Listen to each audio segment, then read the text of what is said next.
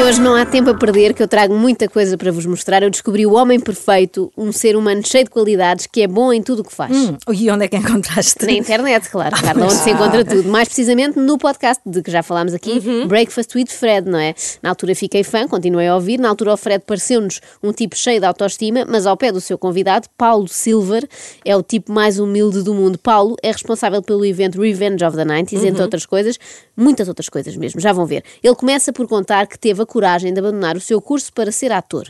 E como é que fazes essa transição? como tudo na minha vida, I go for it. E basei e fui-me embora. E depois, não satisfeito, fartou-se de ser ator em Portugal e decidiu emigrar.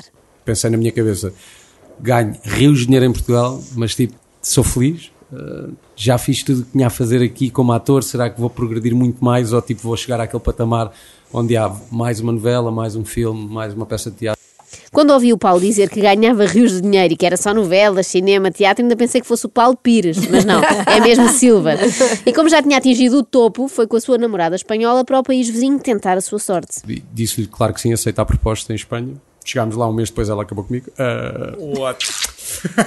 Visto assim, parece que a namorada é insensível, mas eu juro-vos que quando conhecerem melhor o Paulo, vão compreendê-la. Então, mas não tinhas dito que é um homem cheio de qualidades? Ah, e é, e é, mas nem sempre as pessoas dão valor, não é? Por Ah. exemplo, ele tem imensa facilidade de aprendizagem. Mete-me o que for à frente de um computador e eu em 5 minutos aprendo. a- Eu, pá, eu trabalho com Photoshop, com Illustrator, com Word e, e Uau, com o Word, ouviram? Com ele até Word. sabe usar o Word. Incrível. Estamos perante um gênio, não me digam que também sabe usar o Paint. É que eu não sei, eu não sei. Mas eu sou muito não. básica. Eu só sei falar português, dar uns toques de inglês. Por exemplo, não falo cinco línguas. a descobrir um outro mundo. Em espanhol? Yeah, em espanhol, porque, ah, porque, pronto, eu, a gente viveu dois anos cá, eu tenho muita facilidade em aprender idiomas, eu falo cinco idiomas diferentes. Ah, português, inglês, francês, espanhol What? e japonês. Japonês? Diz lá qualquer coisa em Hajime japonês. mashite, watashi wa serva power desu. Yoroshiku onegaishimasu. Para quem percebe japonês. Eu não percebo, mas Eu eu, acho o japonês não. perfeito. Também consigo, querem ver? Sayonara, Nakajima, Tamagotchi. Mas tens que Para pôr aquela fazer voz, tens que é?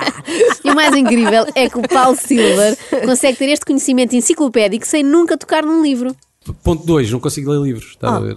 Ah, eu pego num livro, podia, podia aproveitar tipo, os tempos mortos, já vou-me cultivar, vou ler livros e tal. assim. Ah, eu deixo-me dormir. O meu cérebro não está feito para ler livros. É verdade, acontece. Mas pois é. reparem no método incrível que ele desenvolveu, que é basicamente o método que usavam alguns colegas meus na escola quando não queriam ler os Maias e liam só um resumo Europa-América. Eu tenho audiobooks em versão concentrada de 15 minutos do livro. tenho ali, basicamente saco os e-books reduzidos e então consigo tipo, sacar o sumo e depois faço as minhas próprias ilações e estudo, porque eu leio muito na internet, porque Esta parte Que das incrível. ilações dele é que me assusta. Fui ver, não sei se sabes o David uh, Copperfield, o mágico. Tipo, um dos melhores mágicos do mundo. Fui em Las Vegas, estava com uns amigos e fui vê-lo. E. hum, faço magia. Hã? Tu fazes magia também? Fiz, fiz. Close consegues up. fazer alguma cena? Não. Close up. Estão a up. do maior mágico do mundo e o Paulo diz: Também sou mágico, sei fazer aquele truque de pôr ele é uma tudo. moedinha atrás da orelha. Ele, fa- ele faz Ele tudo. faz tudo. Tudo. Isto é o mesmo que eu ouvir falar do Ronaldo e dizer também sei jogar a bola. Uma vez no recreio marquei um gol. Ao quinto C. Bom, mas continuemos a ouvir a história de vida do Paulo, que é fascinante. Foi para a Espanha, a namorada deixou, a paixão pelo teatro, pelos vistos, também o abandonou e ele começou o quê? A trabalhar na noite. Mas rapidamente ascendeu ao topo, claro. correu muito bem e o gajo que lá trabalhava convidou-me para ir trabalhar para outra discoteca ah, e eu fui para outra discoteca e dessa discoteca fui para outra discoteca. Seis meses depois eu era dono de duas discotecas em Madrid. What? Yeah, Não acredito. juro-te. E isto aconteceu porque o dono das discotecas se apercebeu do enorme potencial do Paulo, um homem que é bom a fazer acontecer.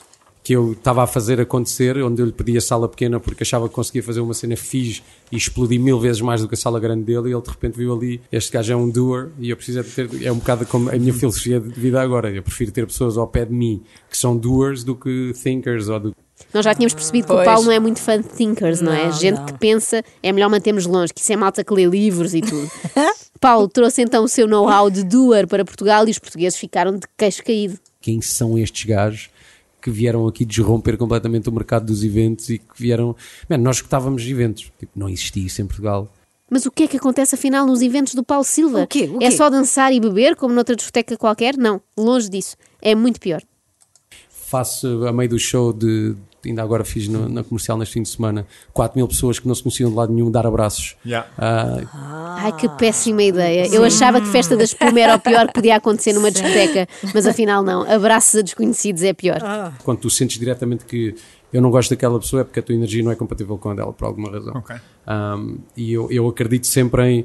Eu sempre cumprimento alguém, faço questão de tocar no ombro, na mão, ou assim, porque é um bocado um handshake energético e uma maneira de. De de dizer a outra pessoa, tipo, eu estou aqui, está-se bem, eu sou uma pessoa fixe, a energia está aqui. Queres dar um handshake energético, Isso é um Ana? batido, não é? Sim, são aquelas pessoas que são muito.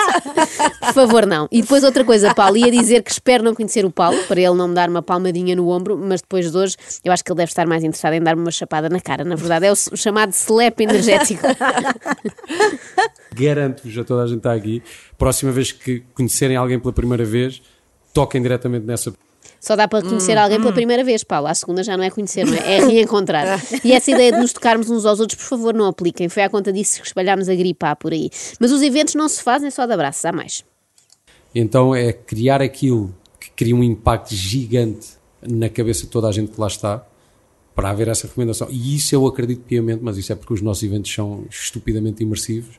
Estupidamente, Estupidamente. parece-me um bom advérbio de modo para isto. Bom, mas o Paulo faz muito mais do que eventos, ele também ajuda outros empreendedores. Eu, eu invisto muito mais em negócios de gajos com drive e com fome.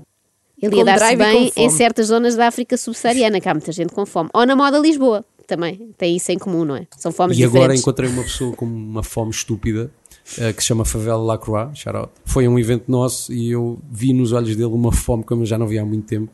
E eu disse: Vou trabalhar contigo e a gente vai fazer isto acontecer. Se nos vir aqui às 10 da manhã, também vê uma fome que não via há muito tempo, não é? Que nós saímos do programa capazes de almoçar, sei lá, umas boas favas. E por falar em fome, ainda falta ouvir o Paulo a falar-nos da sua dieta. E então um dia estou numa festa e um rapaz vem ter comigo e diz: Tu és o Paulo Silver, não és? Eu sou. Epá, queria-te agradecer porque tu mudaste a minha vida. E eu, e eu ah? E ele, ah, yeah, com a dieta keto. E eu, Os comuns mortais comem e pronto, não é? Como nós, engordam, emagrecem, depende. O Paulo inspira outros com a sua dieta, ele muda vidas e também inspira gente em excursões de finalistas que organiza, daquelas ao sul de Espanha ou assim. eu não acredito no sistema educacional português, mundial, para, para dizer a verdade. Nunca acreditei e, no entanto, faço uma viagem de finalista. Isso é um bocado dicotómico, mas Tu, tu, todo tu és dicotómico, Paulo, mas é também por isso que és especial.